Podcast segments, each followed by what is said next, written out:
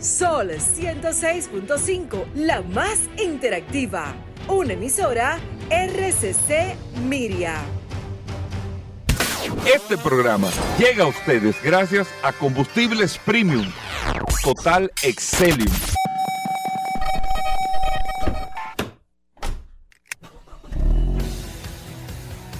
Bienvenidos al programa número uno de movilidad en la República Dominicana. Vehículos en la radio. Bien amigos y bienvenidos a Vehículos en la radio, señores. Gracias a todos por la sintonía. Hoy es martes.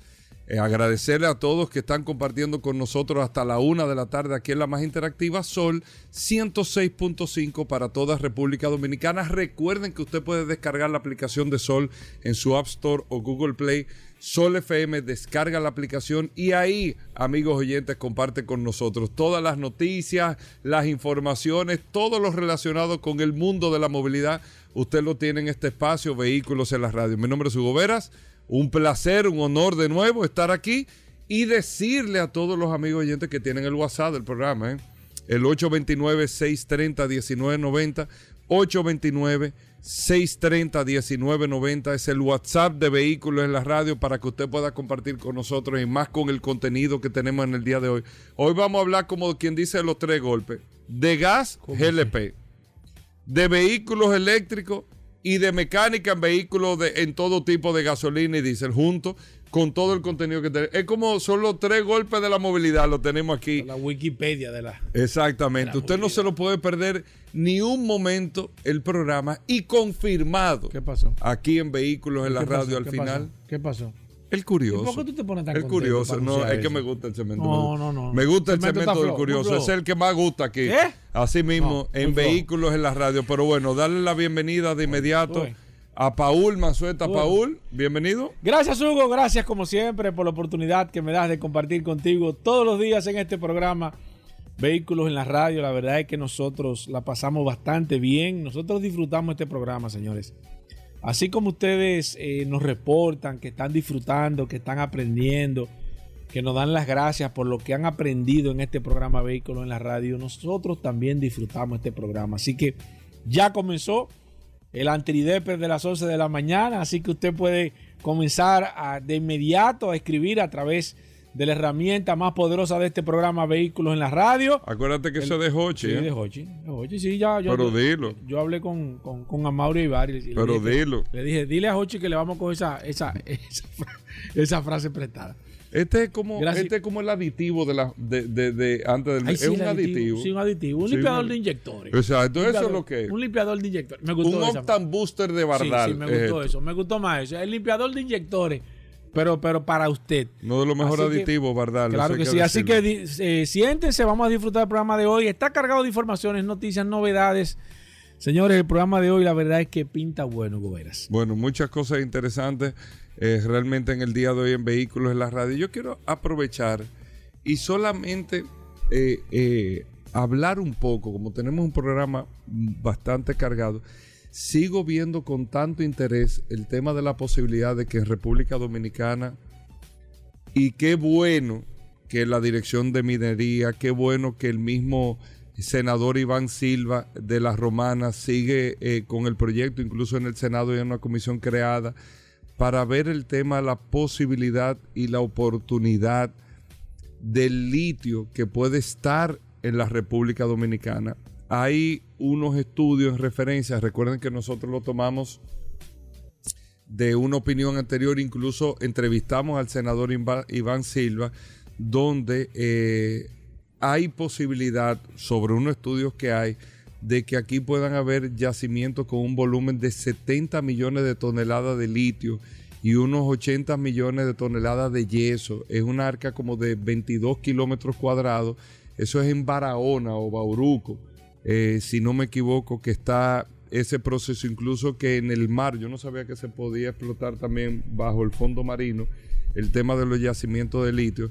Pero la verdad es que nosotros debemos de ver ahí, ¿por qué hablo del litio? Y este programa no es eh, eh, de minería, ni mucho menos, es la base fundamental de la construcción de las baterías para los vehículos eléctricos y todo tipo de acumulador de energía, porque no es solamente para vehículos eléctricos, ¿eh?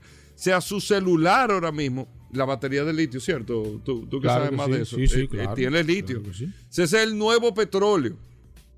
Una tonelada de litio cuesta más de mil dólares, creo que cuesta la tonelada, mil y pico dólares. De hecho, el litio ha subido, ha subido en más de un 800% en los últimos dos años. El precio del, del 800%. un 800%. Y nosotros poder ver esa posibilidad eh, en la República Dominicana, eso cambiaría sobremanera económicamente nuestra condición y nuestra posición como país.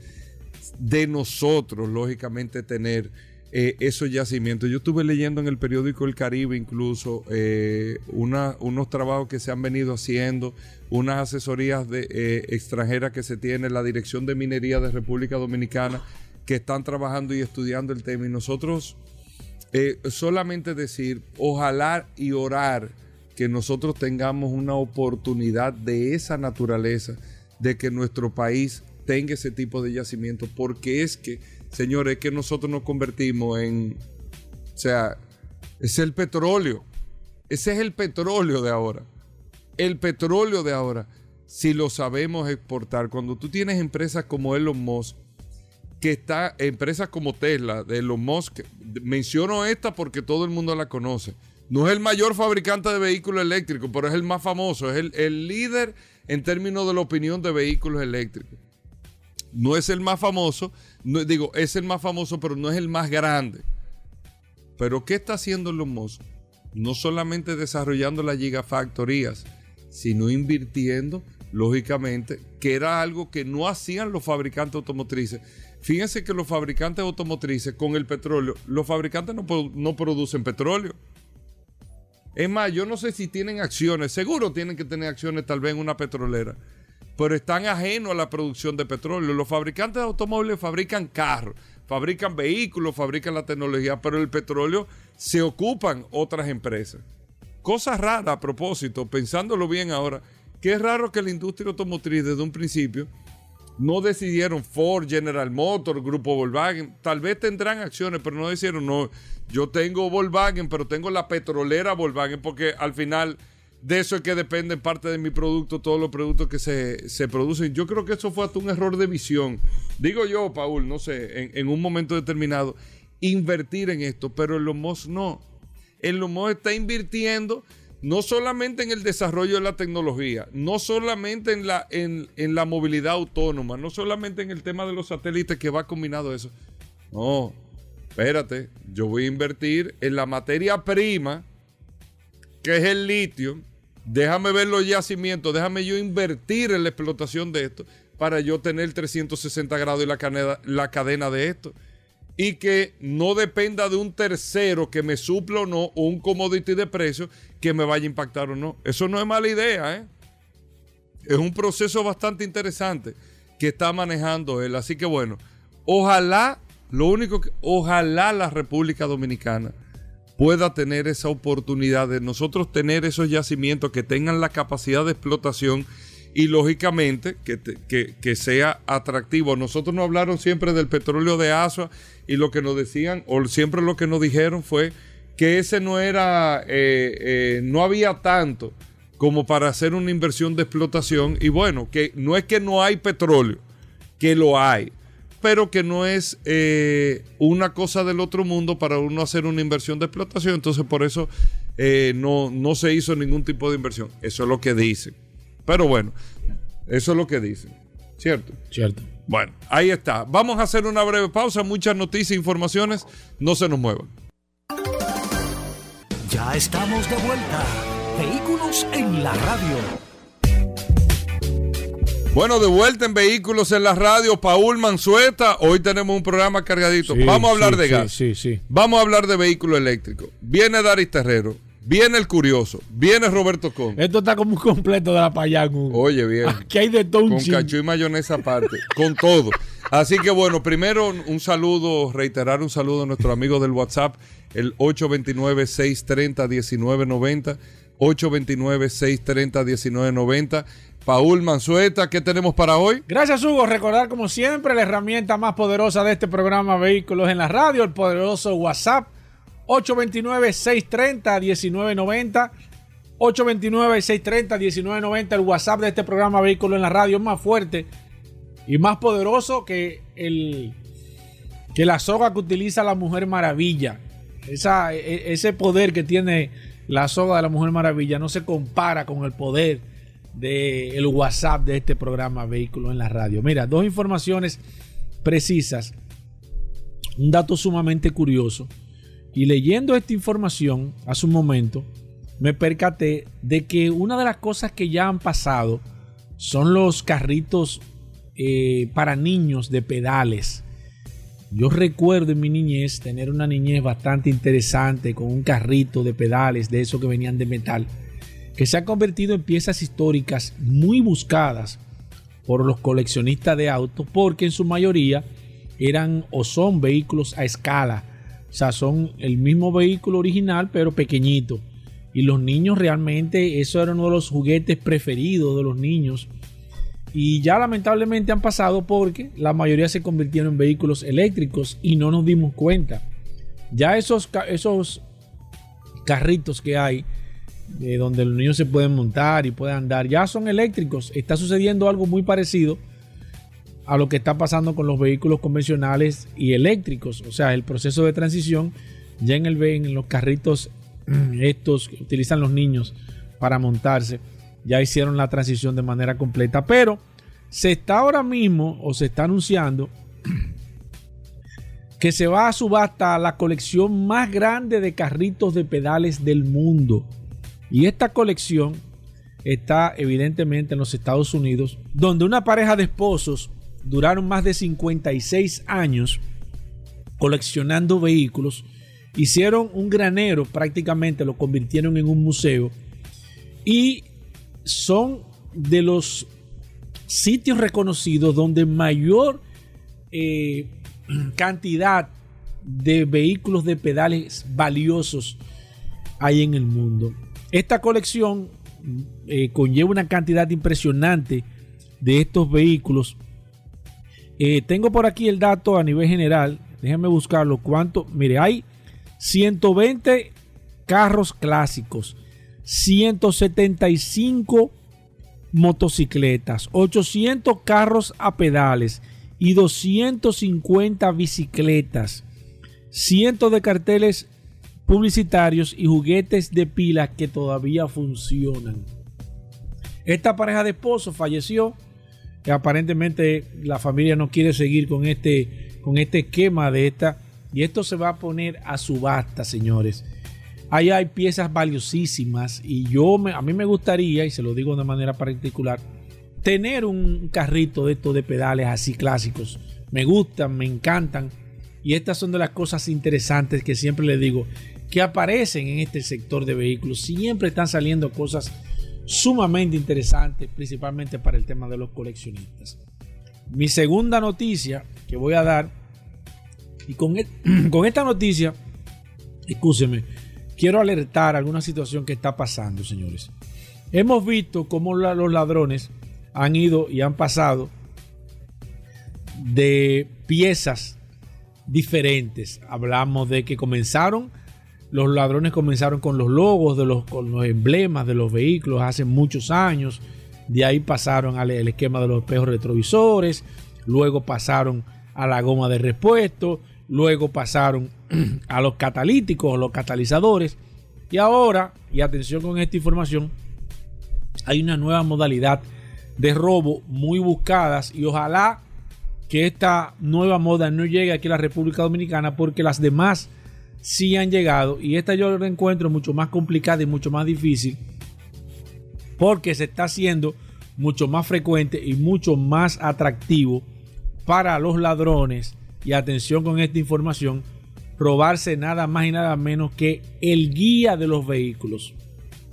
Se está robando el volante, el timón, como usted quiera llamarlo, depende de la parte donde usted esté del mundo, porque este programa lo escuchan muchísimas personas en todas partes del mundo.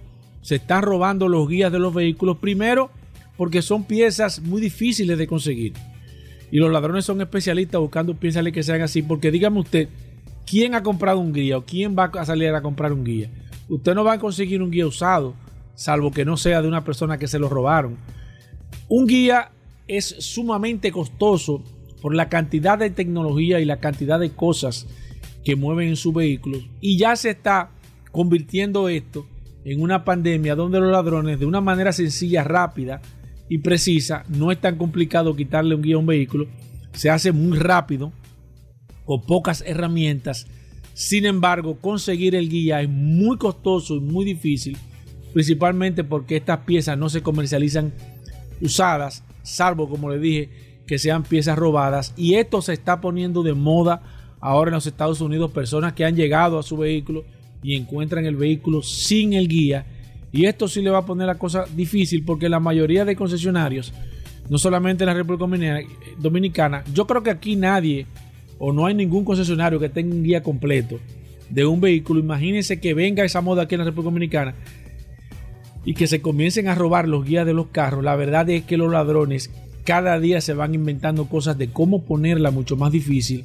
Y esto, lamentablemente, el vehículo se ha convertido en una pieza interesantísima para los esquemas de los ladrones que me imagino que con el caso de los vehículos eléctricos van a disminuir a largo plazo, pero ellos siempre buscan la forma de poder llevarse piezas que usted necesite obligatoriamente, irse al mercado informal en este caso. Y atención con esto porque, y ojalá que esta medida, ojalá que esta moda no llegue aquí, de este nuevo modalidad de robo de los guías de los vehículos que está ahora mismo en boga en los Estados Unidos. Bueno, ahí está, Paul. Nosotros hacemos una pausa. No se pueden perder el contenido que tenemos para el día de hoy. No se nos muevan.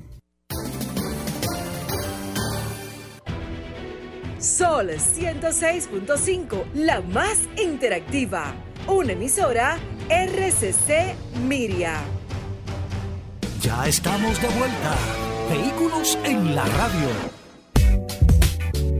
Bueno, hoy martes, yo se lo dije, vamos a hablar de todos los combustibles. ¿eh? Aquí está Carlos Lara, nuestros amigos de Autotecnigas, especialistas en GLP.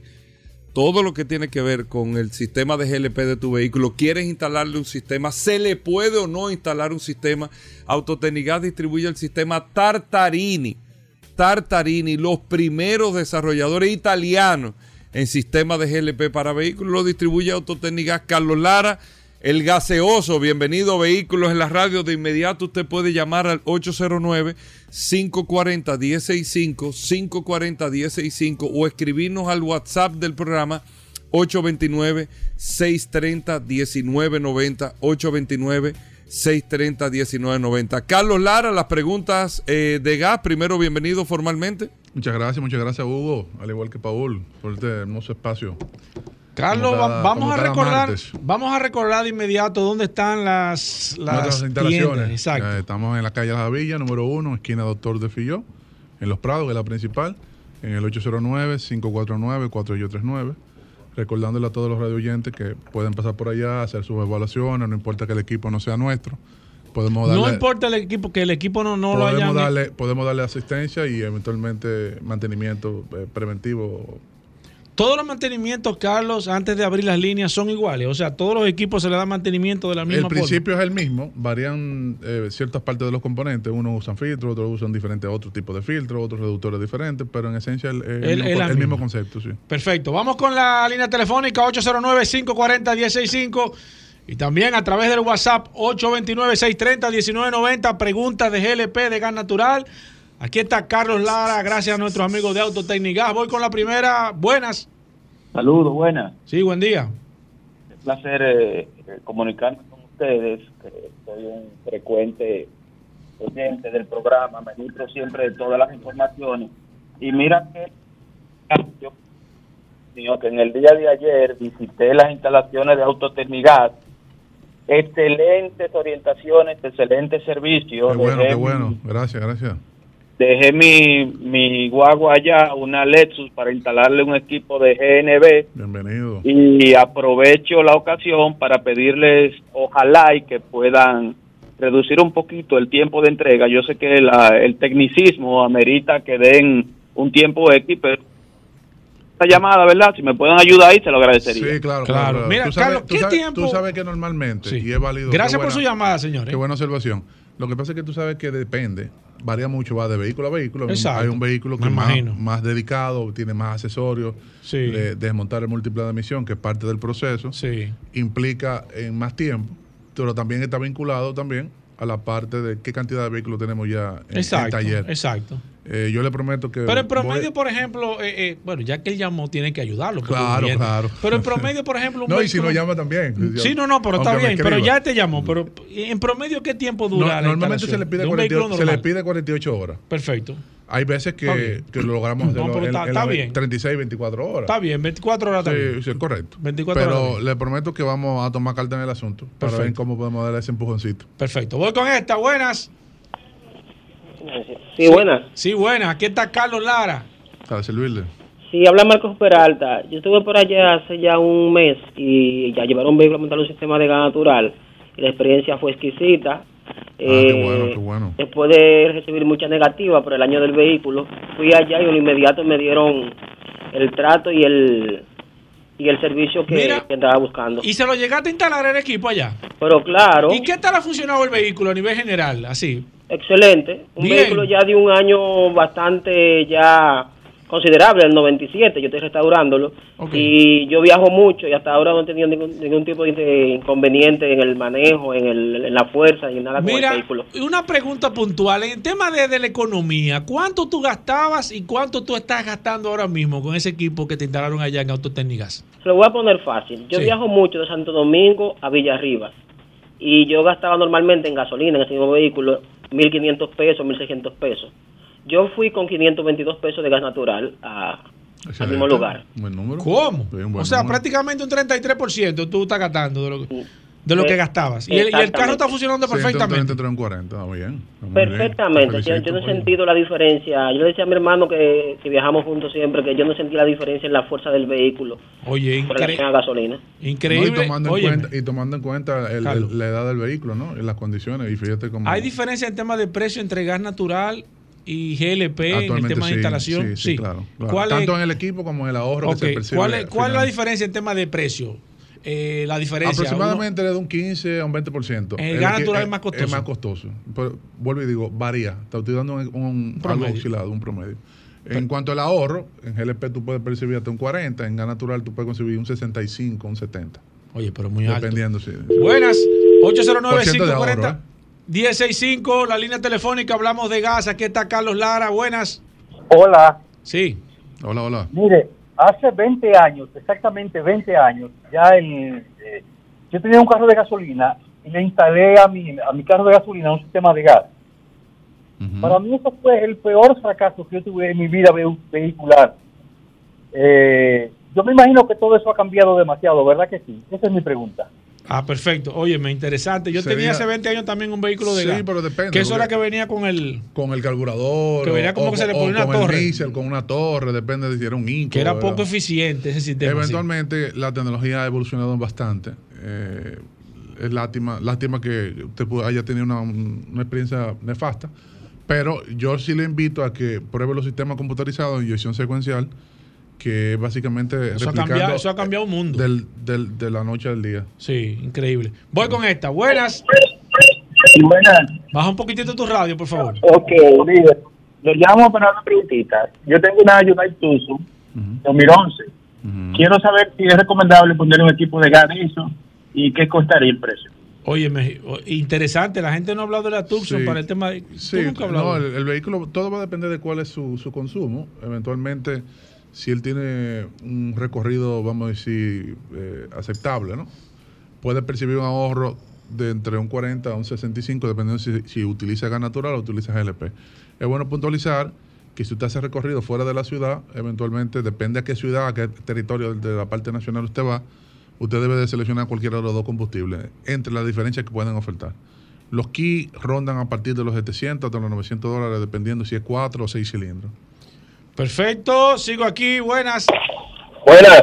Sí, adelante. Hablamos de gas natural y gas y de GLP aquí con nuestros amigos de Autotécnicas. Me gustaría preguntarle al profesional que está ahí.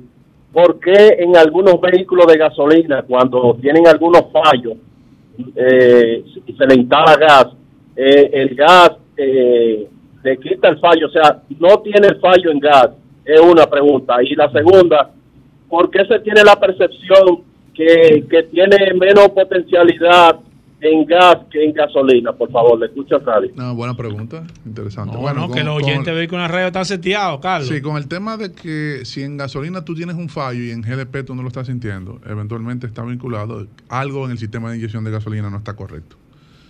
A veces ocurre lo contrario, si tú tienes una deficiencia en la bujía, en el sistema de ignición, ya sea un coil, cable, cuando tú pasas GLP o a gas natural es más sensible por el octanaje y te puede declarar un fallo más rápido. Ahora, en el caso que tú mencionaste, te recomendaría que revise el sistema de inyección, incluyendo bombas, inyectores, que ahí podría usted pasar por donde Víctor Con y darle una limpiadita a los inyectores y le saca provecho a, a un buen mantenimiento de su motor.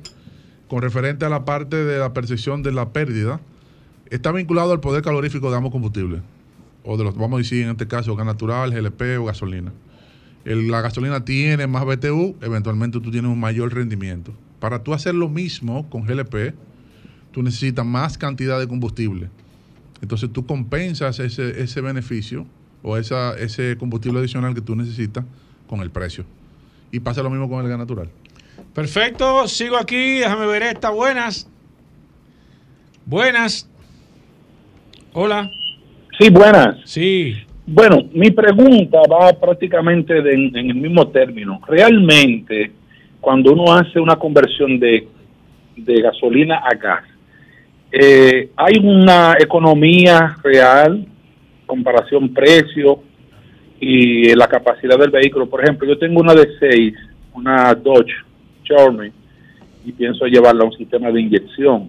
Y quiero saber si realmente voy a obtener un beneficio en cuanto al rendimiento por el combustible. Espero por la radio. Perfecto, gracias, Bien, excelente. re- recalcando, Carlos. y excelente pregunta.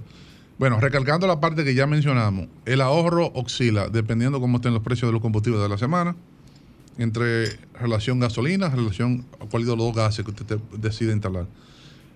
Mínimo 37-40% en GLP, en la actualidad gas natural anda 65 hasta 70% de ahorro. Eso matemáticamente está demostrado. Bueno, usted escuchó a varios radioyentes que se tomaron la delicadeza de hacer su comentario Claro. positivo en la conversión y que están percibiendo unos ahorros significativos. Perfecto, voy con esta. Se cayó. Voy con esta. Buenas. Sí, buenas. Sí, adelante. Yo quiero saber cuándo me sale un equipo para una Hyundai Tucson 2005. Hyundai Tucson 2005. ¿Cuatro cilindros o seis cilindros? Seis cilindros. Seis cilindros. Sí, Escúchalo sí, en la radio, sí, señor. Correcto. Si anda y está interesado en, en hacer la conversión a GLP, ronda los 790 dólares aproximadamente. Entre dependiendo del 750 y 800 tanque. dólares Ah, y aproximadamente. En gas natural puede andar los 950, 995, dependiendo del tanque. Perfecto, voy con esta. Buenas. Buenas. Sí. Eh, yo tengo una Nissan eh, AB200. Una Nissan. Una Nissan eh, AB. Una AB. Eh, Ajá. 2016. Ok. ¿Qué, qué tan recomendable? Porque es lo que me está consumiendo mucho combustible, eh, el cambio a gas. ¿Y dónde podría hacerlo? ¿Cuánto, cuánto está, está consumiendo semanal o, o mensual? Bueno, en la semana tengo que echarle dos veces el tanque. Ok, ¿cuánto? ¿De cuánto es Cantidad tu de tanque? dinero. ¿De cuánto es tu tanque? Eh, bueno, cuando yo lo lleno, coge 3.600 por ahí, casi 4.000 pesos. Que la- le, hace ¿Cómo? sentido, le hace sentido. No, pero, pero Carlos, él está gastando retorno. prácticamente 7 mil pesos en combustible Oye, semanales. eh, vea la conversión y, y con el dinero que te va a ahorrar ahí en la primera ¿En cuánto él paga ese equipo de, de gas? Él gasta ese 7 mil pesos semanales. cuatro meses. Estamos hablando de El 28 retorno, mil pesos el, mensuales. el retorno de la inversión en 3, 4 meses con ese gasto, con ese, ese gasto. que En tiene. 3, 4 meses pagó el equipo Sí. y le queda y ahí para adelante beneficio. Mientras más recorra mensual, más rápido el retorno de la inversión inicial. Así en este es. caso, claro, sí, 100%. Perfecto. 809-540-165. Una persona normal, disculpa, una persona normal puede tener retorno entre 6 a 7 meses.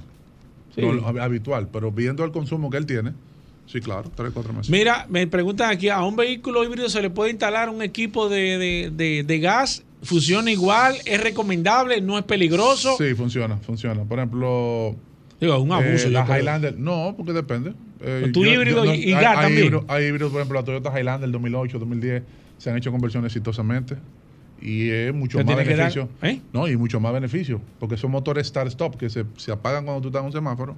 Y eventualmente el motor de gasolina de combustión está apagado. Oye, pues tú estás en sería- eléctrico. Eso sería el cuando sueño. el motor eléctrico, cuando el motor de combustión arranca, arranca el sistema de gas y está ahorrando. Oye, pero un palo. Voy Sí, con claro. esta. Buenas. Buenas. Oh, ¿Qué pasó, Alejandro? ¿La está tumbando? Buenas. Ah, que tenemos un capitán caliente, nuevo. Buenas. Sí, Sí, buena. Sí. Pero ese cambio de gas afecta el motor.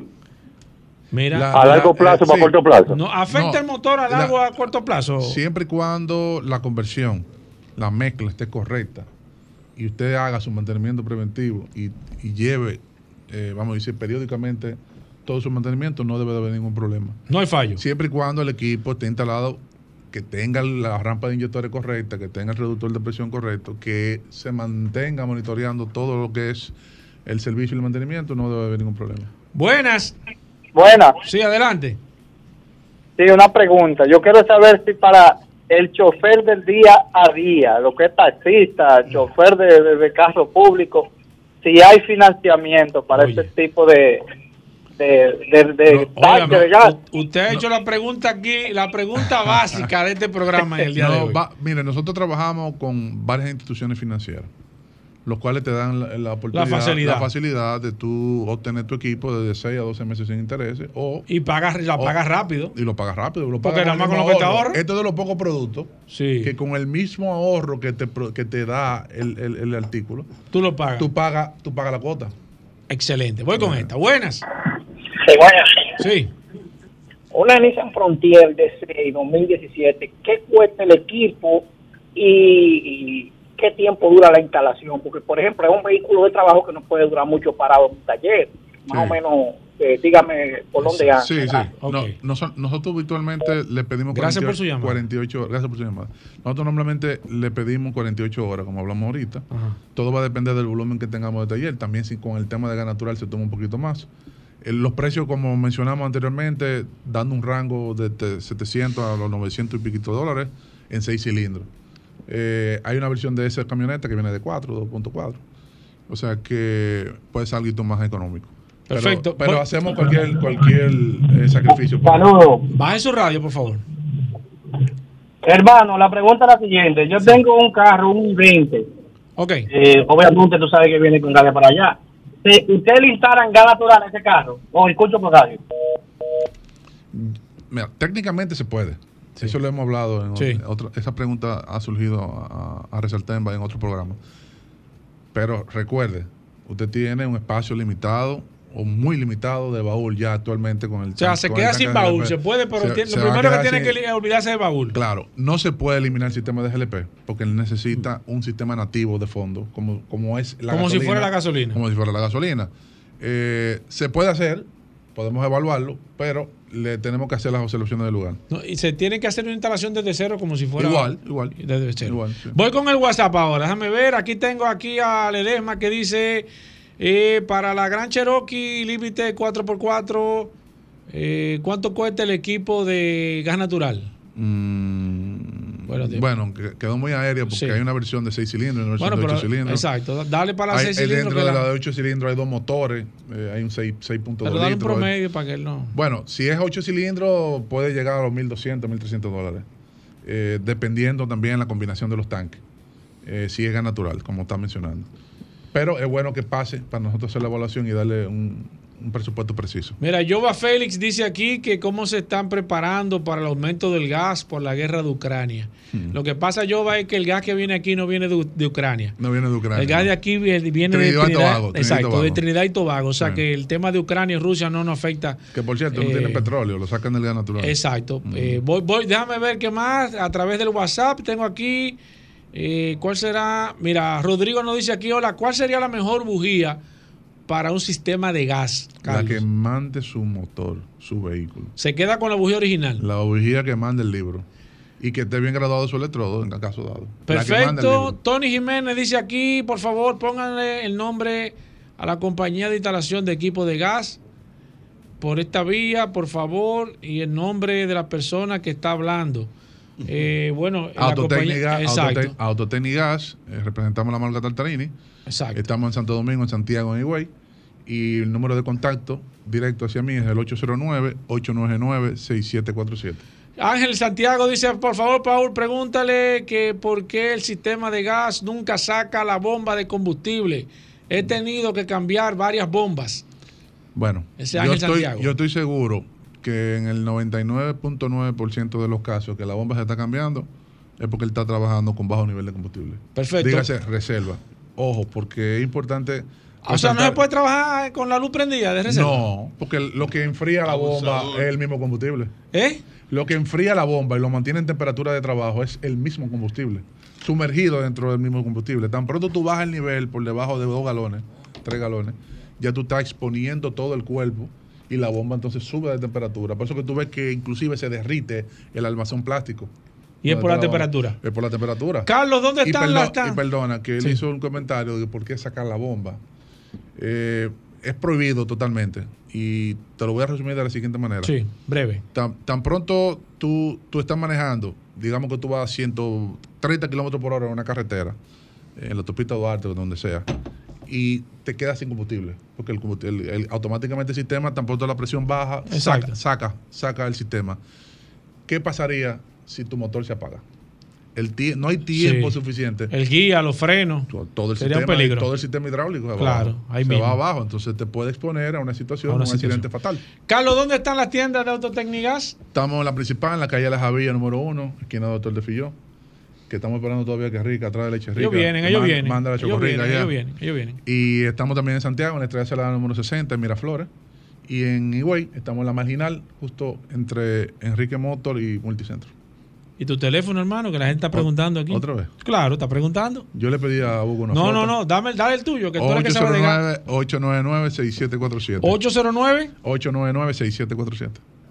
Bueno, ahí está, Paul. La gente que Claro, sigue escribiendo al claro. WhatsApp y nosotros seguimos en contacto con Carlos Lara y le man- seguimos mandando. Nos quedamos aquí con todas las preguntas a través del WhatsApp 829-630-1990. Si usted tiene alguna inquietud, sea de gas o cualquier otra, otra inquietud, la puede hacer a través de esta plataforma. Nos quedamos aquí contestando todas las preguntas. Hacemos una pausa, viene Daris Terrero también en el programa. Vamos a hablar, amigos oyentes, nada más y nada menos que vehículos eléctricos en un momento y un seminario que hay en el día de mañana. Roberto Conde Mecánica, El Curioso. Bueno, no se nos muevan, venimos de inmediato. Bueno, de vuelta en Vehículos en la Radio, agradecerle a todos la sintonía, compartiendo con nosotros aquí hasta la una de la tarde y con más noticias e informaciones todavía en el programa. Rafael Flores, nuestros amigos de Vehículos Eléctricos, aquí en la cabina de Vehículos en la Radio, porque Paul, mañana, mañana es, el- o sea, mañana es el día del automóvil eléctrico. Exacto, fue el viernes pasado. Correcto. Pero mañana es la- la- el Mañana evento de la vamos a- a estar celebrándolo, sí. Bueno, Rafael Flores, bienvenido. Dime de este día de mañana el con referencia al Día Mundial de la Movilidad Eléctrica. Correcto. De los vehículos eléctricos. Mañana, ¿qué tenemos mañana? Mañana tenemos, gracias por la invitación, Claro, Paul, como siempre, un honor estar aquí presente. Mañana vamos a estar celebrando por Perdón, segundo- Rafael, agradecerte a ti levantarte tan temprano, porque nosotros hacemos la referencia, esto lo grabamos, Rafael está de las seis y pico de la mañana aquí, eh, para poder eh, preparar esto hoy mismo, hoy, hoy martes, pero viene un poquito más temprano. No, el que, para lle- poder el que salir. lleva niños al colegio tiene que salir temprano. Claro, claro, claro, y claro. programarse para eso. Claro, Rafael. Pues bueno, cuéntame un poco de, de esta actividad de mañana. Por segundo año consecutivo vamos a estar celebrando el Día Mundial del Vehículo Eléctrico. El año pasado hicimos una charla, un tema de pandemia medio cerrada en el FAEX World donde Paul participó Sí. y esta vez no queremos tampoco dejarlo pasar por alto. Teníamos planificado hacer la actividad en Santiago, pero por temas ajenos a nuestra voluntad se tuvo que posponer. Pronto vamos a estar en Santiago, pero ahora lo vamos a hacer aquí, en el Monumento Montesinos, mañana a partir de las 6 de la tarde. Ok, ¿qué va a pasar ahí mañana? Eh, ¿Es un evento abierto? Eh, ¿Hay que comprar boletas? ¿Es por invitación? ¿Qué va a pasar mañana y de qué me voy a enterar mañana en, eh, ahí en, eh, en este evento en Fray Antón de Montesinos? Es un evento cerrado por invitación, donde ya comencé con Paul de que van a tener tres invitados de- del- programa especiales, donde vamos a escuchar diferentes charlas. Dentro de las charlas podemos mencionar cuáles son las necesidades energéticas que tiene el país de cara a la movilidad eléctrica. Ahí van a participar instituciones como las, las distribuidoras, la superintendencia, generadores de electricidad y otros sec- de otros sectores del, de, del- de la área donde van a exponer sobre cómo vamos, cómo nos estamos preparando para la movilidad eléctrica en caso de que siga aumentando el tema de las importaciones. Que va a seguir que va- aumentando. ha disminuido un poco este año, por todos sabemos la razón. Claro, claro. Pero yo creo que los, eh, los nuevos actores que se están involucrando, que son los concesionarios, son los que van a, a- a- darle ese impulso que necesita la movilidad eléctrica en el país y el, el incremento va a ser sorprendente para el año que viene. Entiendo que sí. Ok, Rafael, te mañana es para, o sea, es destinado al tema de la capacidad energética. No, solamente. no, no. También tenemos, vamos a hablar de la movilidad sostenible pública, donde vamos a tener el de el AUPRED y el, el FITRAM con relación al monorriel, al teleférico, que son movilidades sostenibles. Vamos a tener también la micromovilidad y el impacto que ha realizado al sector privado, a las empresas. Vamos a tener también una charla que es la milla extra, que es el tema de la, de la, de las patinetas, que realmente hay muchas patinetas. Me sorprende la cantidad de Sí, patinetas que, sí, que hay eh, rodando por la ciudad. Vamos a tener ese, esa experiencia en vivo y vamos a tener también a los concesionarios, a la mayoría de los concesionarios, conversando sobre sus planes acerca de la movilidad eléctrica de aquí a cinco años, lo que han realizado durante estos dos, tres años, que ha sido un poco complejo para las marcas, pero y otros temas de interés. Eso es mañana a las 6 de la tarde en el Monumento de Montesino. Correcto, así mismo es. Ok, entonces eh, ya la gente lo sabe. Ahora vamos a hablar del tema de la movilidad eléctrica República Dominicana. Paul, que es el abanderado en el programa, yo lo reconozco, lo que te digo siempre, eh, en Vehículos de la Radio hemos estado hablando de muchos temas. Eh, relacionados a lo que está pasando en el mundo, eh, eh, decisiones y medidas que se han tomado en muchos países. ¿Qué le falta, Rafael? Si yo te pregunto de verdad, sin, sin tema incluso de entrevista, de programa, ¿qué nos falta como país? ¿Qué, qué hay que, qué camino nos falta por recorrer? Si, si tú tuvieras, te lo dije allá en, en la oficina, pero quería saber públicamente, ¿qué, ¿qué le falta a la República Dominicana? ¿Qué hay que hacer? ¿Qué tenemos como país hacer para que la movilidad eléctrica siga avanzando? regulaciones. Es muy importante tener regulaciones y poner las cartas claras en el asunto, en todo lo que es la importación, la carga.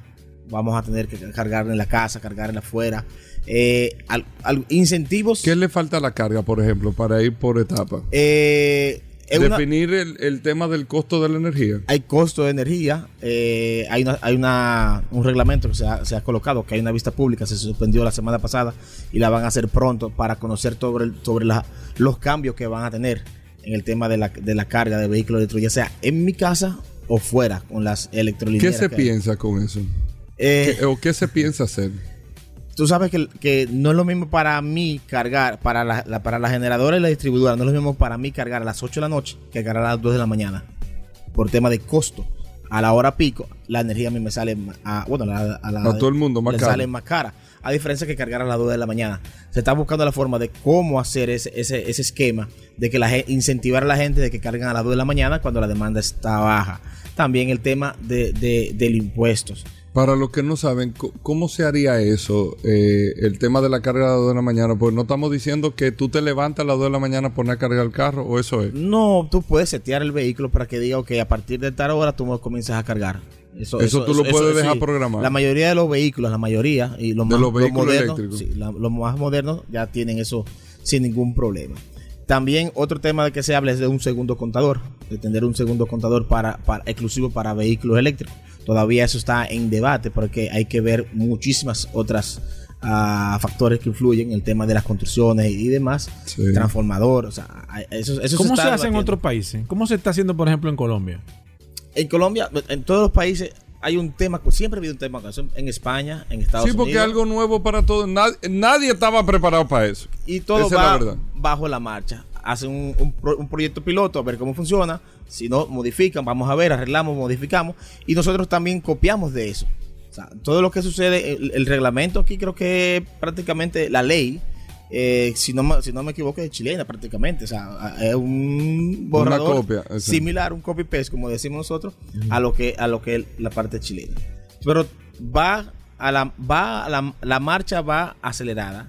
No es que mañana vamos a recibir 2.000, 3.000, 4.000 vehículos eléctricos y el sistema eléctrico va a caer, eso no va a pasar, porque incluso no hay tanta tanto Todavía no. No, no, no, no hay. La- eh, suplir vehículos eléctricos tiene una lista de espera de 6, 7 meses.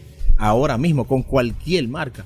Entonces, yo creo que se está trabajando para cuando suceda, estar preparado. No sé si estar full listo, pero estar preparado para ese Claro. cambio. Y es lo importante. Y por eso nosotros cada uno ponemos nuestro granito de arena para que cuando suceda eso, de tener- estar ahí presente y estar colaborando.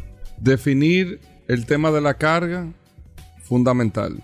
¿Qué otro punto? Incentivos. Ah, hay- hay de- de- debemos tener más incentivos para la movilidad eléctrica. Un vehículo eléctrico es más costoso que un vehículo de combustible, pero es más, es más beneficioso para el tema de, de- de sosten- de sostenibilidad, ahorro y medio ambiente, que realmente es la, la parte que nadie, nadie eh, resalta.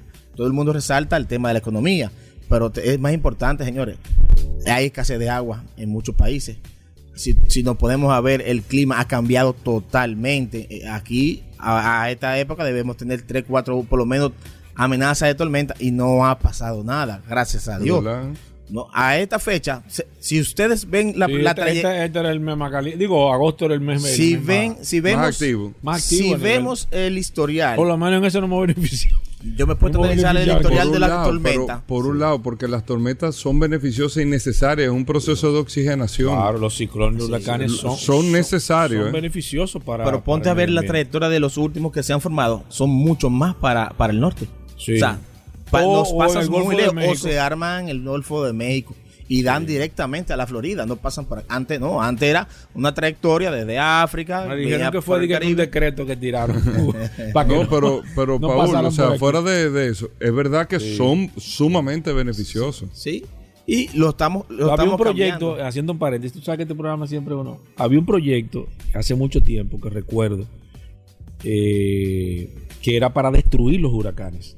De hecho, se, se buscó la forma de destruir los huracanes. con aviones que, Eh, con que- aviones, que- tirándole que- algo en el, en el- Pero después se demostró que eran tan beneficiosos que tenían una parte positiva para el Aunque tenían destrucción Claro. material y a Claro, veces de vida. Eso pero- que tú dices, que tenía una descarga, una oxigenación del, Sí. del mundo. Entonces decidieron mejor dejar, dejar eso tranquilo. Pero ellos, ellos iban a acabar con el tema de los huracanes y eso. Ok. O sea, a nivel general. Cerré Otro- otro- otro Esto hubo vamos es a matar también- hasta el clima. Bueno, Está bien. llamando aquí Ay, Suriel. Jin Suriel me está llamando. Escribiendo que paremos el tema, que paremos Vamos a hablar, vamos a tener una charla de, de, de, eso- de medio ambiente con, con clim- cambio climático, la ONU y el BID va a estar participando en, en una charla del, del día de mañana. Eso es lo de mañana Eso también. es lo de mañana Pero también. eso va a terminar a las 12 de la noche. Sí, pero- ¿eh? no, son, son charlas cortas con preguntas precisas eh, de Que- 25, 30 Que vayan minutos. Que vayan con, Hay que vayan con su. Estamos cuadrando la picadera. Estamos cuadrando la Sí, picadera. que vayan cenado. Bueno, Rafael, eh, lo que le, le falta a República Dominicana, y estoy totalmente de acuerdo, es buscar los incentivos que permitan esa transición sobre el entendido que esos incentivos, y yo lo he dicho, te lo digo a ti porque lo he dicho muy claro, a veces se quiere eh, también con el tema de la movilidad eléctrica. Mira, China está viviendo una situación ahora que qué bueno que le está viviendo ahora, porque ellos incentivaron, pero son procesos que no son. Yo lo que, lo que digo con esto es que tenemos que entender que todos los incentivos que se pongan ahora son transitorios. Mira no diga un uno, eh, Rafael. California. Yo lo digo, yo lo digo porque eso hay que establecerlo. Porque mañana la gente pudiese interpretar mal el incentivo de hoy. Diga, ajá, ahora que yo cuánto, ahora tú sabes cómo el dominicano me están engañando. No, son incentivos de una transición que hay que hacerlo obligatorio.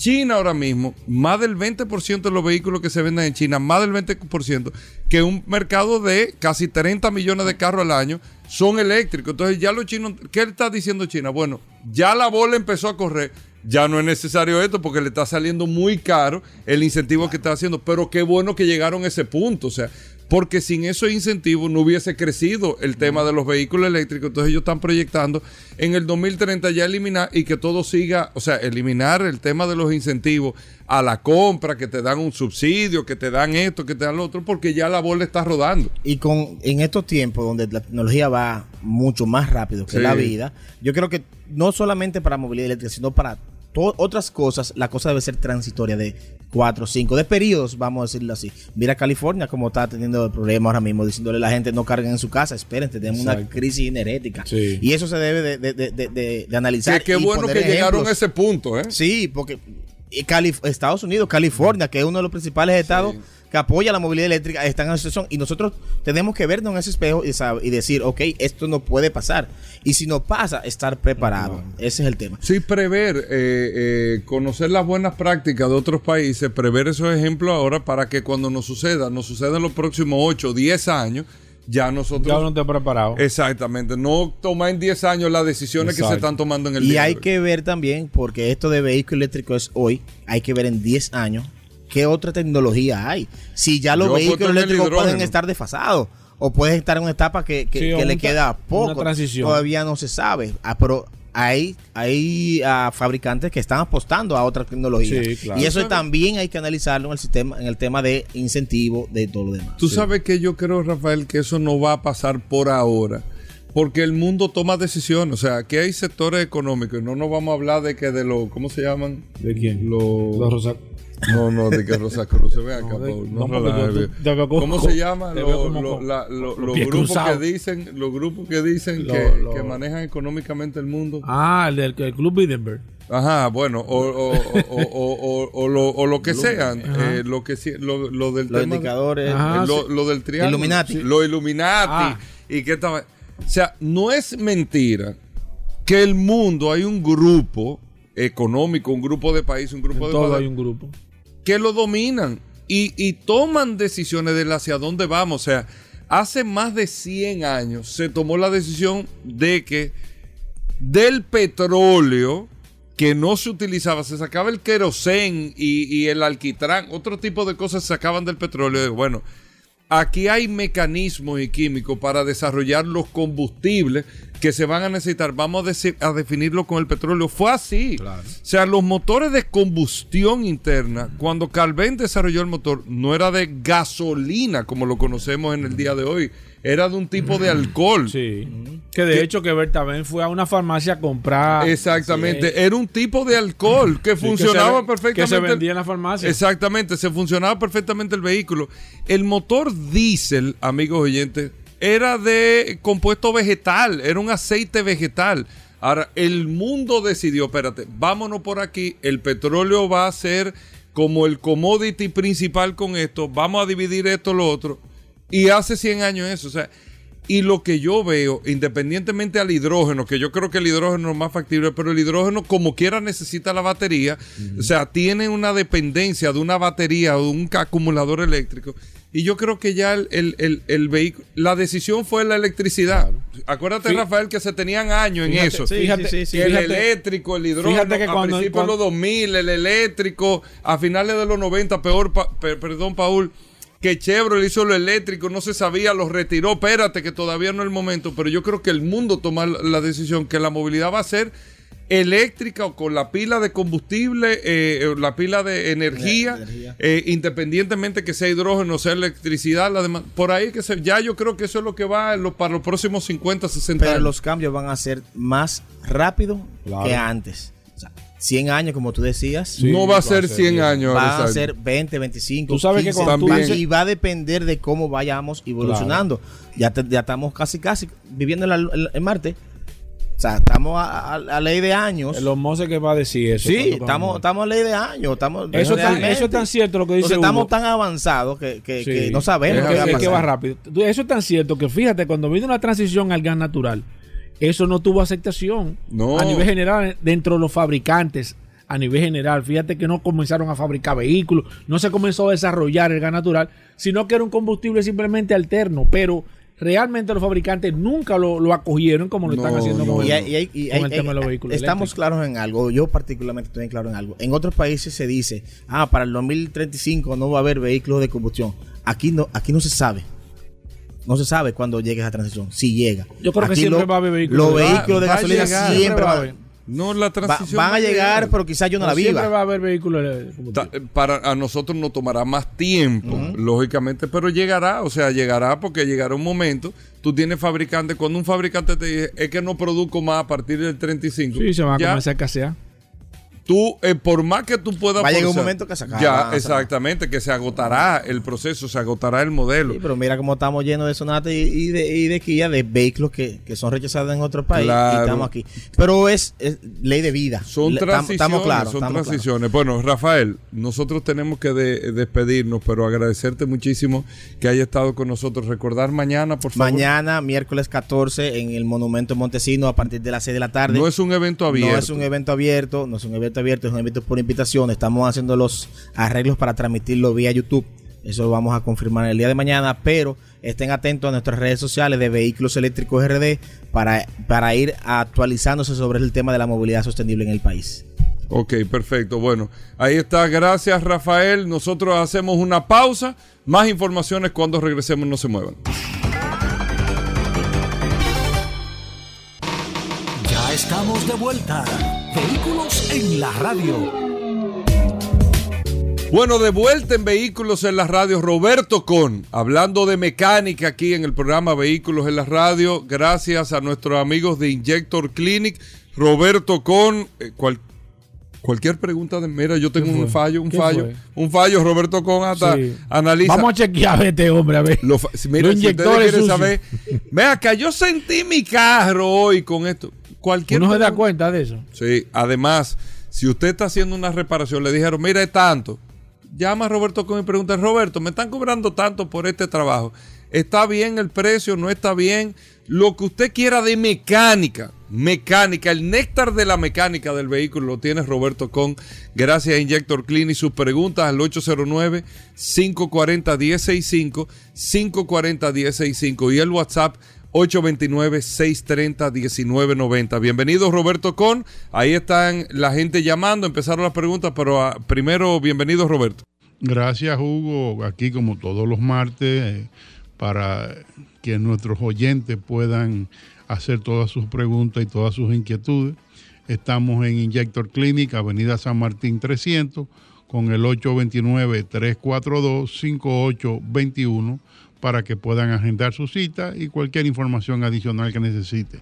Tenemos servicio desde la alineación de luces con bombillos de alta calidad, eh, tenemos eh, servicio Mercedes-Benz, alineación de, luces, como dije, eh, cambio de aceite, tren delantero, freno, lo que usted pueda necesitar de la A a la Z, chequeo para compras de vehículos, eh, lecturas de check engine, diagnóstico, lo que usted necesite.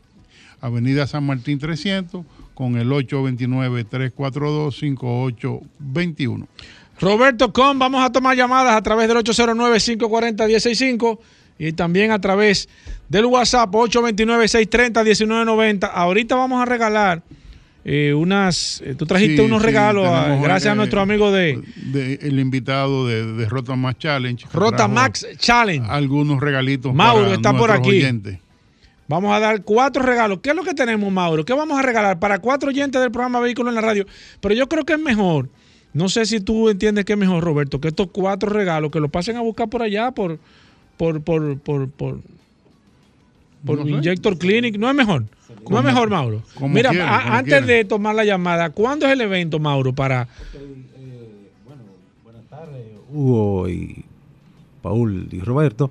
El evento es el 24 de septiembre y 25. El 24 sábado hay una- un evento que es una, la tercera puntuable.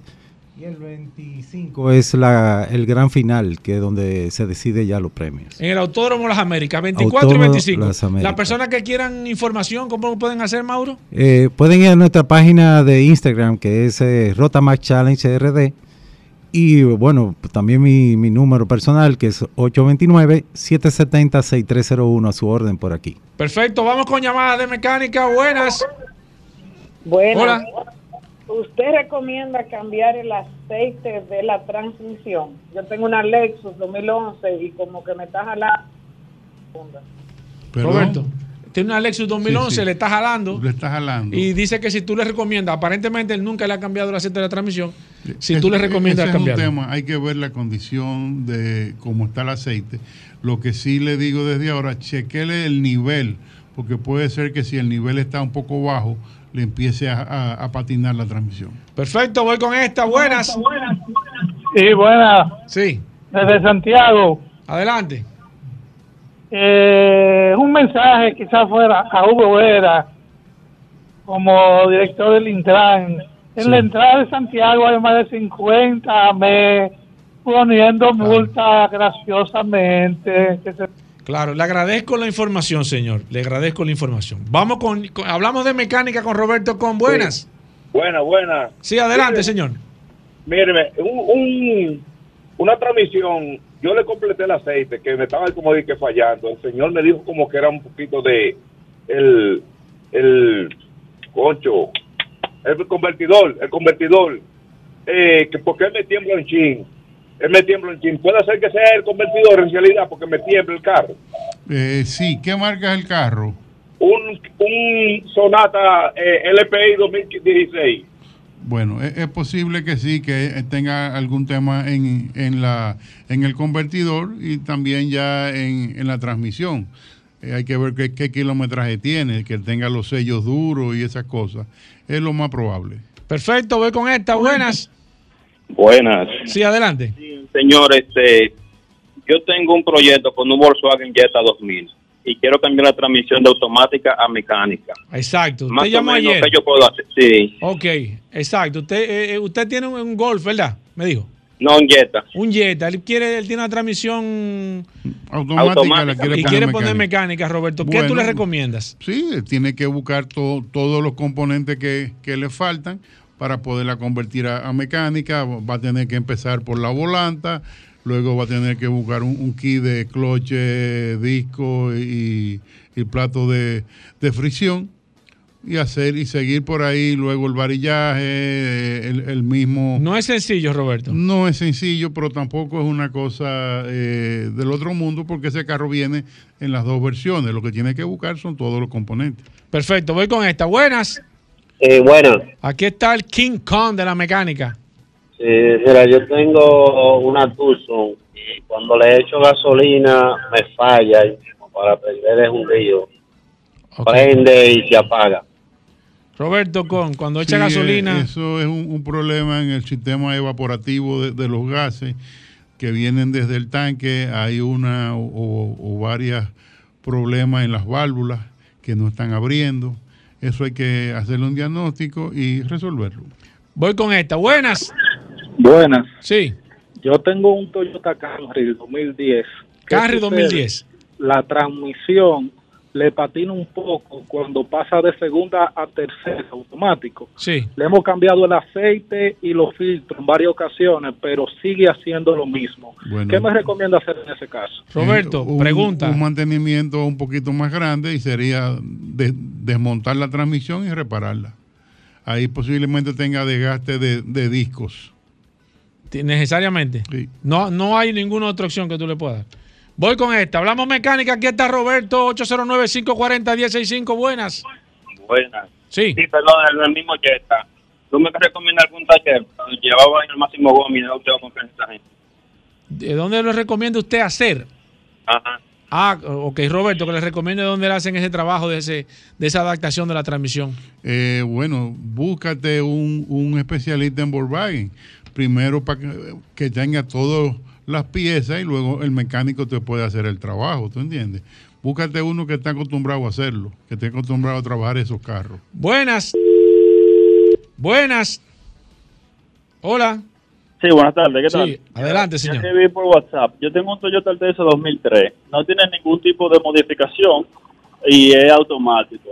En un principio, cuando yo hago un rebase y, y saque el cambio de emergencia, me limita y tengo que soltar el acelerador para que se estabilice o frenar. Pensé que era un sensor, pero hace como dos semanas la reversa comenzó a patinarme y ahora incluso se me neutraliza en ocasiones. ¿Qué yo pudiera hacer y cuál sería el costo de, de la recomendación aproximada, por favor? Mira, Gracias por su llamada. El tema ahí sería, tú debes tener un chequeño emprendido porque tiene que tener código de transmisión. Claro que sí. O sea, lo primero que hay que hacer es leerlo a ver qué está pasando en la transmisión. Ese es el primer punto. Roberto, antes de, ve, vamos a hacer lo siguiente. Con la, tenemos cuatro camisetas, cuatro gorras y cuatro entradas para el próximo, para el evento que es 24 y 25 de septiembre en el Autódromo Las Américas, ¿verdad? ¿Qué vamos a ver ahí, Mauro, este próximo 24 y 25 de septiembre? Vamos a ver la, la tercera puntuable el sábado y la gran final el domingo. 24 y Eh, 25. Sí, eso va a, des- eh, a definir los premios que se le van a dar a los pilotos para que puedan participar en la el gran final en Portimao y, y, la- y los premios de- del Winter Trophy en Orlando, Florida. Hay que recordarle que Perfecto. es Go-Kart. Sí. Es Rotas Más Challenge, que es lo- la serie más eh, superior que hay aquí a nivel nacional. Recordar, Roberto, también que este segmento llega a nombre gracias. de, de Petronas, Petronas, el aceite que cumple con todos los requerimientos. Y estamos ahí. Cualquier eh, eh, información que necesite adicional puede llamar a nuestro Claro, nuestro asesor Pablo Hernández Pablo de Petronas. Hernández. Mauro. Eh, sí, quería eh, señalar que nuestro evento está dirigido por, la, por una persona que se llama Claudia Toledo, cariñosamente Callita, es la directora del Suramericano por más de 10 años. Ella nos eh, coopera con nosotros desde la primera vez que hicimos el evento y trae un equipo de allá, de Colombia, que son el inspector técnico y el director de carrera.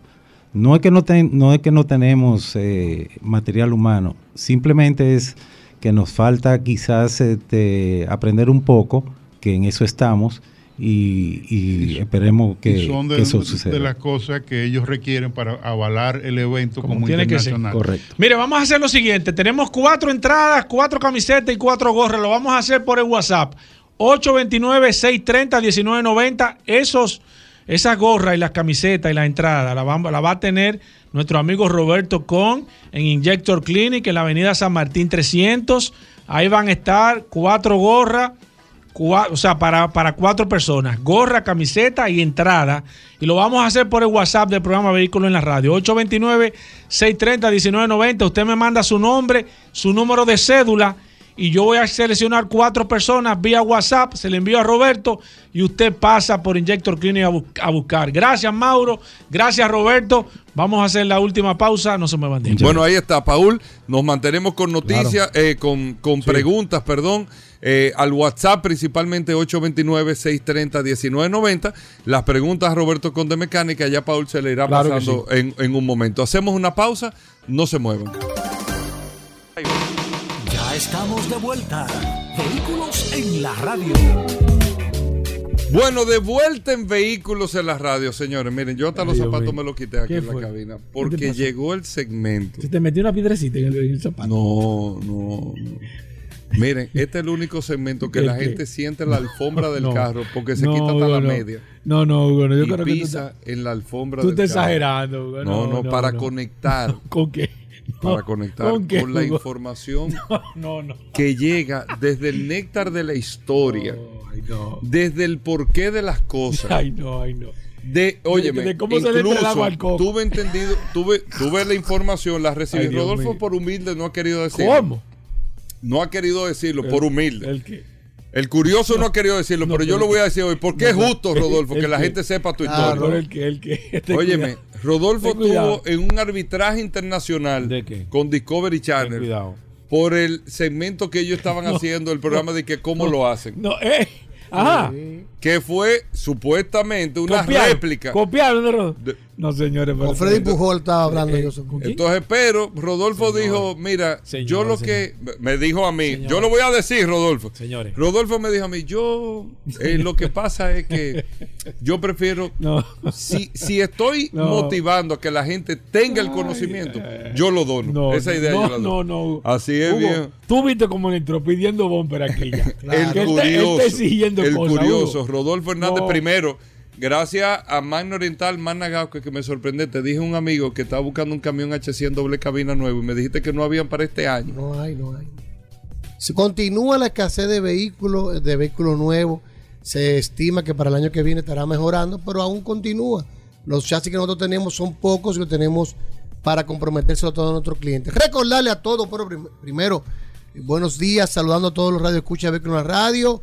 Gracias como siempre, Hugo Veras, gracias a la Resistencia Mansueta. Recordarle como todos los días que Magna tiene su casa en la zona oriental, en la avenida San Vicente de Paul, esquina Doctor Octavio Mejía Ricard, con nuestros teléfonos 809-591-1555, nuestro WhatsApp 809-224-2002, una amplia exhibición de la marca BMW. Tenemos en la zona oriental X1 de 55.900 dólares. Tenemos X5 25D de dos filas y tres filas. Tenemos en package, tenemos híbrida X5. También tenemos X7 desde 134.900 dólares la Premium y la Pure Excellence disponible para que usted pase por zona oriental, por Mana Oriental, conozca el vehículo, le haga su test drive y elija el BMW de su conveniencia. También tenemos en exhibición la marca Hyundai con los modelos que estaremos entregando en este mes de septiembre, que son Hyundai Cantus Full, Hyundai Cantus Lux Semi Full y Full, Hyundai Tucson Semi Full y Hyundai Tucson Full. Esos modelos en SUV Hyundai estarán disponibles para entrega este mes. También tenemos los H100 de una cabina con hidráulico y sin hidráulico y los HD65 en chasis. Llámenos al 809-224-2002, 809-224-2002 y usted puede reservar el vehículo con solo mil dólares de adelanto, los cuales son totalmente reembolsables si por cualquier razón usted decide no hacer la operación. También gestionamos todo, te gestionamos todo lo concerniente para adquirir tu vehículo. Te gestionamos tu seguro, te gestionamos el financiamiento y si tienes un vehículo usado te lo tasamos. Lo aplicamos para el inicial, si tiene una deuda en el banco la saldamos y la diferencia te la devolvemos en efectivo, solo en Mano Oriental y en Managascue. Si no puedes cruzar para la zona oriental, recuerda que tenemos aquí en la Avenida Independencia número 74, justo frente al Centro de Ginecología y Obstetricia, a Managascue, con un amplio taller para, para los mantenimientos preventivos de Hyundai, una tienda de repuestos y un salón de exhibición de la marca Hyundai. Todos nuestros asesores de negocios están debidamente entrenados y certificados por Hyundai Motor Company y BMW Internacional, que más que una venta, lo harán vivir una experiencia inolvidable al momento de adquirir uno de nuestros vehículos Hyundai, BMW y Mini 0 kilómetros. Señores, Mano Oriental y Managasco vaya autoclasificado, su lugar preferido para adquirir Hyundai, BMW y Mini. 809-224-2002 y síganos por las redes arroba Mano Oriental y arroba autoclasificados RD. Ahí está Rodolfo. Bueno. Eh, recuerden que Rodolfo, y hay que decirlo, Magna Oriental y Magna Gascue, el tema es una solución. Tú quieres un Hyundai, un BMW un, o un Mini nuevo, tú con Magna Gascue y Magna Oriental tú resuelves ese tema. Eso es así, es una solución al tema de que tú quieras comprar un vehículo nuevo y el usado, lo que tú tengas, todo eso te lo... El, el, el, el negocio, la operación te la cuadra Rodolfo. Así que ahí está. Rodolfo, con esto, nosotros le damos la entrada Con, formal e- con esto lo despedimos. al segmento premium. Hugo. Esto es un segmento Eh. BMW. Pero, ¿Eh? Hugo, pero Sí, por alta Dios. gama. Hugo, Alta pero gama. Dios. Alta gama. Pero por Dios, Hugo. Pero- Así que vengo ahora. Vamos con el bumper. Eso. Te estoy diciendo. Para que la gente se anime antes de la comida. vamos. Te estoy diciendo. Vamos. Hugo. Rodolfo. Hugo, te estoy diciendo. Solo Ya no te curiosidades. digo para dónde va, Hugo. Solo curiosidades en Hugo, vehículos en la Hugo, radio. ya. Rodolfo, adelante. Hugo, Tú ya. sabes que estaba viendo ayer lo, lo- viendo Hugo. ¿tú ¿te recuerdas de Pac-Man? De tu época, la época. ¿Quién? ¿Quién? Pac-Man. Ah, Pac. El Ah, videojuego Pac-Man. más famoso del mundo. ¿Tú sabes dónde El se come inspiró? coco, el come ¿De dónde coco. se inspiró el, el diseñador? Paleta de helado, hermano. ¿Eh? Pac-Man era paleta de helado, ¿no era? Paleta de helado. Sí. ¿De dónde se inspiró el diseñador Pablito En japonés? español es el come coco. Sí. Oído eso. Sí, sí, come No, ni coco. pa- ¿de El dónde come saco coco. lo de paleta de helado? Sí. Eso no tiene que Yo- ver con paleta ¿Tú, sa- de tú sabes dónde fue que se inspiró el diseñador de, por el calor que tú tú el diseñador japonés? ¿Cómo fue que se inspiró para hacer Pac-Man? ¿El qué? ¿Tú, sabes, ¿Tú no sabes esa historia? No. ¿Cómo? Tiene que ver con vehículos. No, ¿Por esto, tú- esto es esto- otra cosa. Estamos hablando Pero por hablar. acá, Hugo, esto es- esto- Porque No, la pero gente me- espérate, hermano, Este que yo no tengo tiempo para estar hablando por hablar. Pero tú sabes dónde vino el Pac-Man, eh, que, fue- que es el videojuego más Sí. famoso de, sí, sí, de del mundo, del mundo, es verdad. Salieron de la oficina. No recoja. No creo que no recoja sea el más famoso. No recoja Hugo. Búscalo. No había escuchado Sí, sí, el eso. Le pasó por El encima a Space. Invader y a Super El más Mario conocido, pero, pero no recoja Hugo. Yo creo que Super Mario. No recoja. No, Te veo que estás recogiendo Hugo No, tal vez en la generación de nosotros puede ser. Desde los 80, el, el El videojuego hijo mío estaba famoso- jugando Pac-Man ayer. Pac-Man. Y se inspiró, oye esto, cuando el diseñador japonés Hay fue a comer, promoción ahora con fue a un restaurante, salieron de la oficina y cuando se comió, pidieron una pizza y cuando él le quitó un pedazo de la pizza, que vio que se quedó la pizza como con una boca abierta, de ahí él inspiró lo que es Pac-Man. Deja eso ahí. Mira, deja este segmento ahí. Si eso es así, Hugo. 100%. O sea, tiene Hugo, sentido, despídelo. ¿eh? Hugo, 100%. despídelo. Despídelo porque 100% seguro. ¿eh? eso ha sido lo más genial que le ha dicho en todo el, Ey, en todo yo no sabía Deja eso. eso ahí. Despide este programa, Tú estás Hugo, que con el- venga tú mañana. estás con el curioso. Que venga mañana con lo que va a decir. Y ahí fue que se inspiró. Seguro. Que se, iba, que se llama Pac-Man por el nombre japonés eh, Puck, que es el movimiento que se hace con la boca. Y le van a poner primero Puckman. Pero por la el parecido que se podía deri- de derivar en el mercado occidental, el Puck con la palabra F, en Estados Ah, Unidos, ya, ya. le cambiaron a Pac-Man. Esto es el curioso, demasiado duro. Hugo, óyeme, deja eso Ey, ahí. mira. Deja eso Pero ahí. yo tengo una curiosidad madura. Rodolfo, si no pero es verdad, por lo menos él lo dijo con Eh, mucha no, seguridad. no, es verdad, es verdad, porque si el curioso No, no, no. así. Digo, Rodolfo, déjalo ahí. Está muy bueno. déjalo ahí, Yo no sabía eso. ¿eh? Déjalo ahí. eh. 100% Esa seguro. curiosidad está genial. Déjalo ahí. 100%. Mañana le voy a traer más. Le voy a traer más No, no, déjalo ahí ya, déjalo No, ahí. no, porque no Déjalo tiene ahí. que ver con Hugo, vehículos. Sí, pero está muy ápero. Yo Hugo, ayer estaba cuando- yo viendo eso y Hugo, oh, pero mira. Normalmente Rodolfo cuando la pega a la pared se poncha en el próximo. Y tú sabes que tuvo mucho Déjalo ahí. éxito el Pac-Man porque fue pionero que lo podían jugar cualquier tipo de sexo, Sin mujer edad, como hombre, sí. Y no había edad. y no había ningún Sí, tipo de agresividad. sí, Porque en esa época quien estaba bateando era Space Invaders. ¿Te recuerdas? Invaders, el ahí, déjalo avioncito ahí. que mataba, que tiraba muchísimos tiros. Y al salir Pac-Man, algo para toda la familia, Hugo, despídelo. acabó con todo. Despídelo, Hugo, despídelo. Despídelo, que él no va a decir más. Él no va a decir otra cosa mejor que esa, Hugo. Tú Déjalo sabes. Hugo, Dale, vamos con la curiosidad.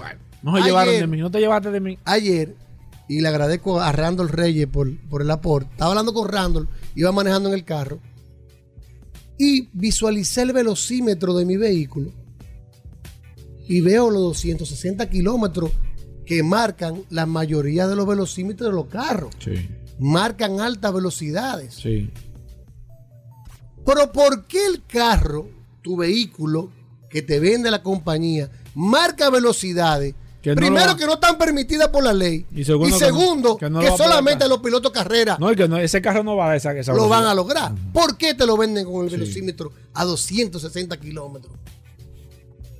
¿De dónde se origina eso? Oh. ¿Y por qué es permitido? Ah, pues él te trayendo, él te trayendo. Aquí, Hugo. esta es la autoridad. Hugo, él te trayendo cosas aquí ya en este, aquí en este, ¿Eh? en este criterio. ¿Cuánto marca la jipeta que tú andas? Espera. 260. ¿Tú andas en una jipeta? Ey, Hugo, No marca 260. Búscalo. Hugo. No te- Pero ¿por qué marca velocidades? Oye, ahora quiero yo ver. Sí, sí. ¿Por qué marca velocidades El inalcanzables? único que sabe eso aquí soy yo, pero no te voy a dañar. No, no, tíralo. No, si tú lo sabes, tíralo. Tú eres mi hermano. Si tú lo sabes, No, tíralo. no, no me rete. No me rete. Tíralo. Yo soy tu hermano, no. Bueno, No. pues resulta, Pero Goberas, dila. resulta, Mira, Goberas, que el curioso, Está entrando esta gente a este hombre. que el curioso, hurgando la página de la historia y hablando con Randall, Randall me manda un artículo de CNN que salió ahora el 10 de septiembre, Que son de los pocos artículos que sucede eso en los vehículos. ¿Eh? donde habla que por qué el velocímetro de tu automóvil, Dari Terrero, que maneja la ley 6743, ¿El qué? 63, 17. Ah, bueno. ¿Y qué ley es esa, Hugo? Dile, dile, dime. debería ley? saber esto. ¿Qué ¿Qué Dari ley? Terrero? ¿Por qué el velocímetro de tu automóvil Ay, sube Dios a más de 200 kilómetros? Pero Dari se fue. Inclusive Ah, Dari de cuando el aquí. auto no llega ahí. Y no está permitido Sí. por Pero el micrófono, Rodolfo. ¿Por, qué te, ¿Por qué tú compras Sí. un vehículo Nadie que te marca Sí, pero los ya, pero 160 dilo, kilómetros? pero dilo. Pero- Pero dilo. Bueno, resulta que es una norma que viene Mira, trabajando desde el año 1920 inclusive, donde los carros marcaban hasta 160 kilómetros por hora. Inclusive el primer carro que marcó 260 kilómetros por hora fue en el año 1950. Oye eso, Gobera. El portavoz de Toyota, valga, eh, voy a mencionar esta marca porque sale en el artículo, dice que es una manera de poner en la, la velocidad habitual que anda entre los 45 y 75 millas del conductor americano en el centro y poner un velocímetro que sea simétrico, por eso lo- le ponen las altas velocidades. Es una costumbre que viene haciéndose en la industria automotriz. Sin embargo, en el año mil- en la administración de la NHTSA, La National Highway Traffic and Safety Administration. en el año Estados Unidos. 1977, Detalle. del año mil- desde el año Para participar, 1977, porque algo tenía que decir. Joan Claybrook, que fue la administradora en ese momento del año 1977 al 1981, le llamaba mucho la atención y decía que eso era algo muy peligroso porque tentaba inclusive a los jóvenes a tratar de llegar a los límites de velocidad que presentaba el vehículo. Y ella logró que se estableciera una norma en, ese, en su administración que los carros solamente en Estados Unidos pudieran tener el velocímetro hasta 136 kilómetros por hora, que era el máximo permitido en Estados Unidos. Lo logró, los, los fabricantes de vehículos estuvieron muy incómodos, pero inmediatamente entró la administración Reagan, donde ella salió, volvieron a la norma habitual de poner mayor velocidad en los velocímetros. Inclusive... Aunque un- no lo lleguen. aunque no lo lleguen y aunque no esté permitido. Inclusive, una persona encargada de seguro, eh, John, Joe Young, que es el portavoz del Instituto de Seguro para la Seguridad de Carretera, le dijo a CNN que no había un estudio en real eh, consistente que dijera que viniera de la mano, pero sí él dice que obviamente tener una mayor velocidad en el velocímetro te permite a ti, por ejemplo, si te marca 260, andar 150 y tú entender que tú andas a una velocidad media de un vehículo que puede recorrer 260 kilómetros por hora. También incita a los jóvenes a andar más rápido, el tener un velocímetro y también, oigan esto, es un producto mercadotécnico de los fabricantes de vehículos para venderle al consumidor como que el vehículo, mientras más marca, más potencia tiene en el motor. Es decir, esto es algo, esto es algo que se está combatiendo. Ahora la NHCTA lo está combatiendo con una publicidad agresiva de más de 8 millones de dólares que están invirtiendo, diciendo los los problemas y lo, lo peligroso que es andar a altas velocidades. Sin embargo, todavía al día de hoy, nuestros vehículos nos marcan una velocidad inalcanzable por la mayoría e ilegal. Y te voy a dar un dato. Si no lo sabías. Ey, espérate. Espérate, espérate. ¿Y, y qué Pero te voy, a dar un te voy a dar un dato, Rodolfo. ¿Y qué es Mira? ¿Y yo, qué es esto? yo escuchándote, una vez yo estaba en, en, en, un en- traguito de agua. Venga, feca. en Múnich, en los centros de BMW, en el edificio de los cuatro cilindros, que ahí fue con Herbert Díez, que, que fue hasta hace unos meses el presidente del grupo Volkswagen, que en ese momento era, el, era uno de los miembros del board del grupo BMW. Y, tuve- y pasé un día entero con él y almorzamos y todos juntos ahí por una invitación que me hicieron eh, eh, solo, no era una invitación de prensa.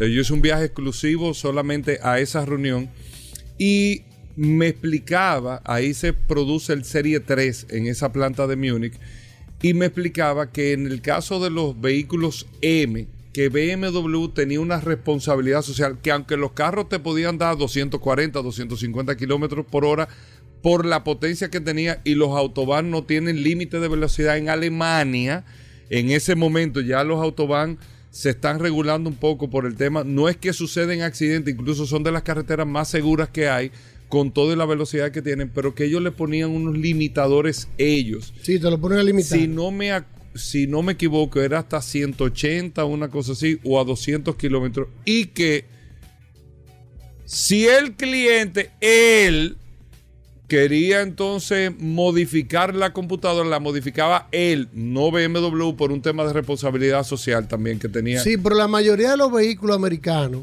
eh, y japoneses limitan a más de 200 kilómetros por hora. Yo tenía una SRT y me limitaba a 220 kilómetros por hora. ¿Cómo así? ¿Dónde tú Marcaba probaste 320, pues entonces tú ¿Dónde tú probaste En la carretera del este. ¿Qué? No, porque yo hablo claro. Hugo, pero ven acá. pero tú, lo que estás diciendo es una pero- imprudencia. No está bien. Hugo, Estamos de pero acuerdo. que estemos claros. Pero precisamente, entonces el vehículo lo que debe venir es limitado con una velocidad que no te llegue a ser ilegal. Eso es lo que debería hacer la industria automotriz. A todos los radioescuchas que se paren a la derecha y miren su velocímetro, que marca más de 180 kilómetros por hora. Todos. Todo. Todos. Eso es Mándenselo a vehículo en la radio, ¿Qué es lo que al WhatsApp, a ver si es verdad que él recibe llamadas. Bueno, ahí está Rodolfo, con esto tenemos Cuando veas tu que velocímetro ya. a velocidad inalcanzable, no te aloques, que ahí está Dari Terrero con la leche 67. Oye, 43. óyeme. Mantente 63, al- 17. 63, Oye. 67, 40. Mantente al límite que te manda la ley. Oye, bien. si no lo sabía. Dice don Luis ya. Rafael Méndez, uno de los hombres más rápidos de Latinoamérica. Es cierto. Que por encima de 100 kilómetros por hora en carretera, tú no tienes control ya. Yo te Cualquier dije el cuento que que hizo Luis Méndez. Que lo paran en la cumbre y el policía dijo, ah, pues tú crees que tú eres Luis Méndez. Eso no- Ese cuento lo Ya. hizo él mismo.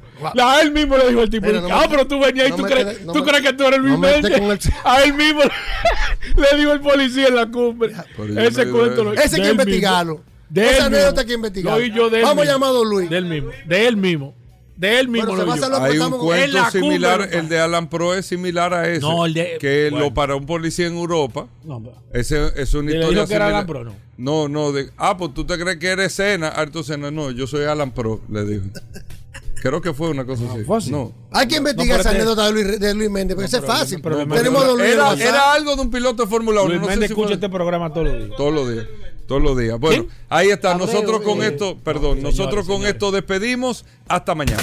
Combustibles Premium Total Excelium. Presentó.